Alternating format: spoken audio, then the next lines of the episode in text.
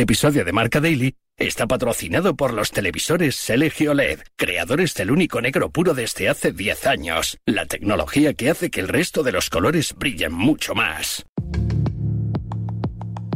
Mira, por suerte no, porque tengo la confianza del presidente, de Deco, eh, tengo un staff que es leal y fiel eh, a mis creencias, eh, son amigos además, aparte de mi hermano, y los jugadores.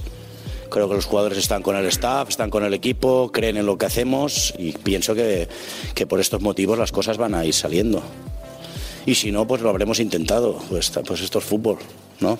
Como el año pasado. El año pasado tampoco salían las cosas y al final sí, al final salieron, ¿no? Porque creímos en esto. Eh, los jugadores también hicieron piña, hay un vestuario muy bueno, muy sano y, y por todas estas razones creo firmemente de que, de que las cosas van a salir. Bueno, no, no creo que, que, nos falte mentalidad ganadora, ¿no? Porque el Barça, yo siempre he visto el Barça ganar. Creo, creo que sí, que tenemos un equipo muy joven y no tiene la experiencia que igual, uh, igual tengo yo, tiene Gundo, tiene, tiene los más, más adultos del equipo, los más maduros, ¿no? Pero eso, eso se va cogiendo año, año a año. Y bueno, creo que, como he dicho, el fútbol es un deporte que te da la oportunidad de, de, mejorar a cada, a cada tres días. Y es lo que vamos a intentar hacer mañana con una, buena exhibición y igual um, creo que vamos a intentar la victoria también, ¿no? Después de ganar los tres primeros partidos, el Barcelona parecía destinado a regresar a los octavos de la Liga de Campeones eh, tras dos temporadas consecutivas de malos tragos. La derrota en Alemania ante el Shakhtar dejó a los culés y al Oporto empatados eh, con nueve puntos y a los ucranianos terceros con seis. Esta noche y tras el empate que ha despertado las dudas en Vallecas, espera el Oporto. Xavi, en el ojo del huracán, ha sido respaldado en las últimas horas desde la presidencia y la dirección deportiva con el objetivo de que la corriente vaya a favor en una semana clave de Champions, pero también de Liga ante el Atlético de Madrid. Es martes 28 de noviembre, recibe un saludo de Pablo Villa y hoy Xavi ante uno de sus momentos más complicados eh, como entrenador del Barça en Marca Daily, un podcast patrocinado por los televisores LG OLED, creadores del único negro puro desde hace 10 años, la tecnología que hace que el resto de los colores brillen mucho más. Marca Daily. Luis Fernando Rojo, delegado Marca en eh, Barcelona, y Raúl Fuentes, narrador de los partidos del eh, Club Culé en eh, Radio Marca, van a ser los encargados hoy de analizarnos la situación en Can. Luis Fer, ¿ya hay dudas dentro del club con Xavi? ¿O el mensaje que se transmite públicamente se corresponde con la realidad? En este momento yo te diría que no hay dudas con Xavi.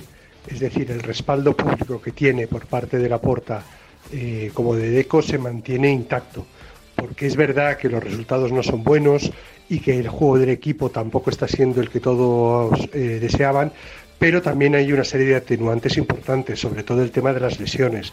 Es decir, eh, eh, Xavi a lo largo de los dos últimos meses eh, no ha podido contar con jugadores fundamentales.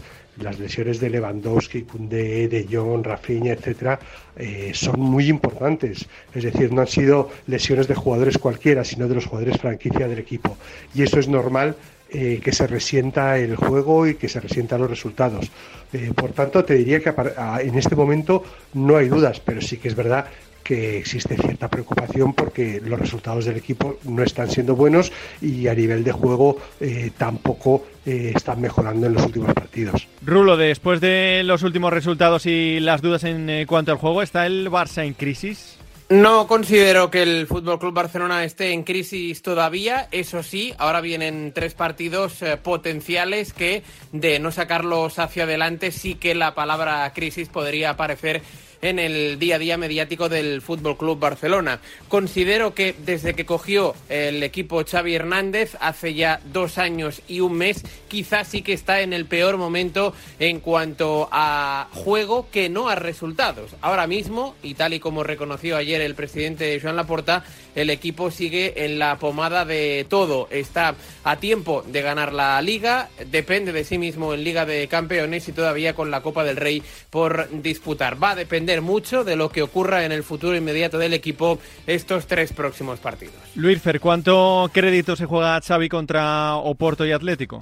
Desde luego esta semana es clave, es clave porque son dos partidos eh, muy importantes. Frente al Oporto eh, se juega la clasificación para la siguiente fase de la Europa League y también ser primero de grupo, que es muy importante de cara al sorteo, y era uno de los objetivos básicos que se había planteado eh, la dirección deportiva para esta temporada, es decir, entrar en la siguiente ronda de Champions. No hacerlo sería un golpe durísimo evidentemente para conseguirlo necesitan un triunfo frente al Oporto.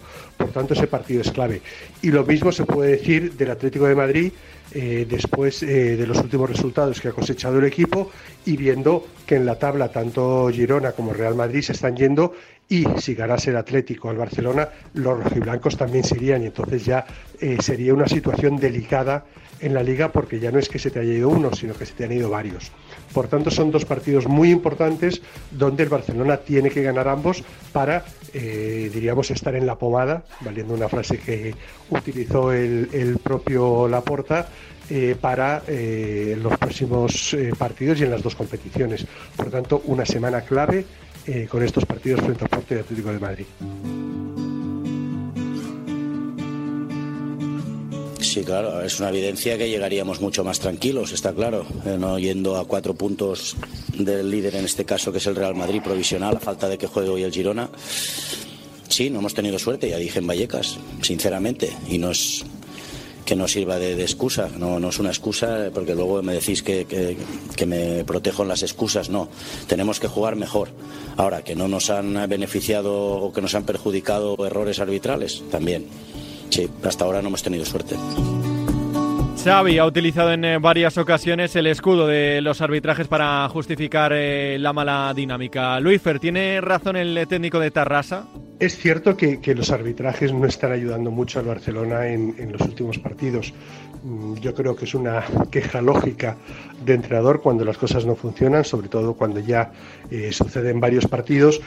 Y, diríamos que es lógico. Ahora, eh, yo creo que no vale como excusa. Es decir, eh, yo creo que esto el propio Xavi lo sabe por mucho que lo diga y por mucho que constate una realidad de que los árbitros eh, han podido perjudicar al Barcelona, eh, la realidad es que el equipo no está funcionando, eh, no está jugando bien, no está consiguiendo buenos resultados y no se le puede achacar a los árbitros este mal momento del Barcelona. Yo creo que son eh, acciones puntuales que evidentemente no ayudan al conjunto azulgrana, pero los problemas del equipo son más profundos, es decir, es un problema estructural de que el equipo no está funcionando, no está jugando bien y por tanto no está consiguiendo buenos resultados. Y ahí es donde tiene que incidir el entrenador en, en las próximas semanas, en mejorar a su equipo independientemente de lo que piten los árbitros. Rulo, en caso de consumarse la catástrofe y caer en la fase de grupos, ¿el fracaso sería todavía mayor que el de las dos últimas temporadas? Sin duda que sí, por tres motivos eh, bien eh, diferentes. El primero por el nivel del grupo, no es equiparable tener de rivales como el pasado curso a Bayern de Múnich y a Inter de Milán y con todo el respeto a esta temporada a Amberes, a Oporto y a Shakhtar Donetsk. El segundo motivo es que tal y como arrancó el grupo, el Barça ganó los tres partidos con un 9 de 9.